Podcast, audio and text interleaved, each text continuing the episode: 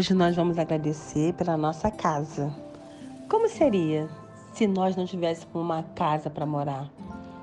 Não importa se ela é sua, alugada, emprestada, se ela é de herança, se ela é a casa do pai dos seus filhos, ou se ela é a casa da sua sogra.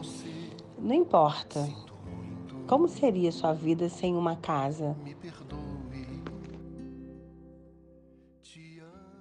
Ou se ela é a casa dos seus pais, né? Como seria viver uma casa alugada, né? Que é o mais comum. Como seria viver sem uma casa?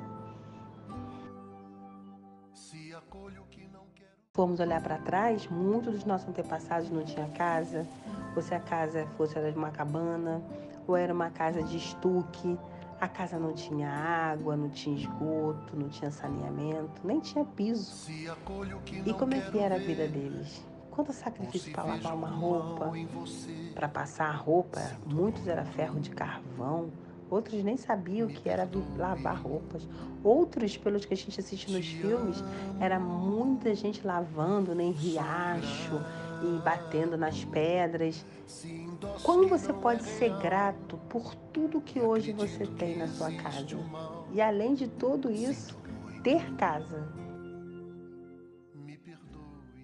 Não importa se ela é simples, a sua casa, se é uma mansão, os seus móveis como são. Imagine sua casa sem geladeira, sem máquina de lavar, sem ferro, sem o ar-condicionado, sem energia elétrica, sem chuveiro.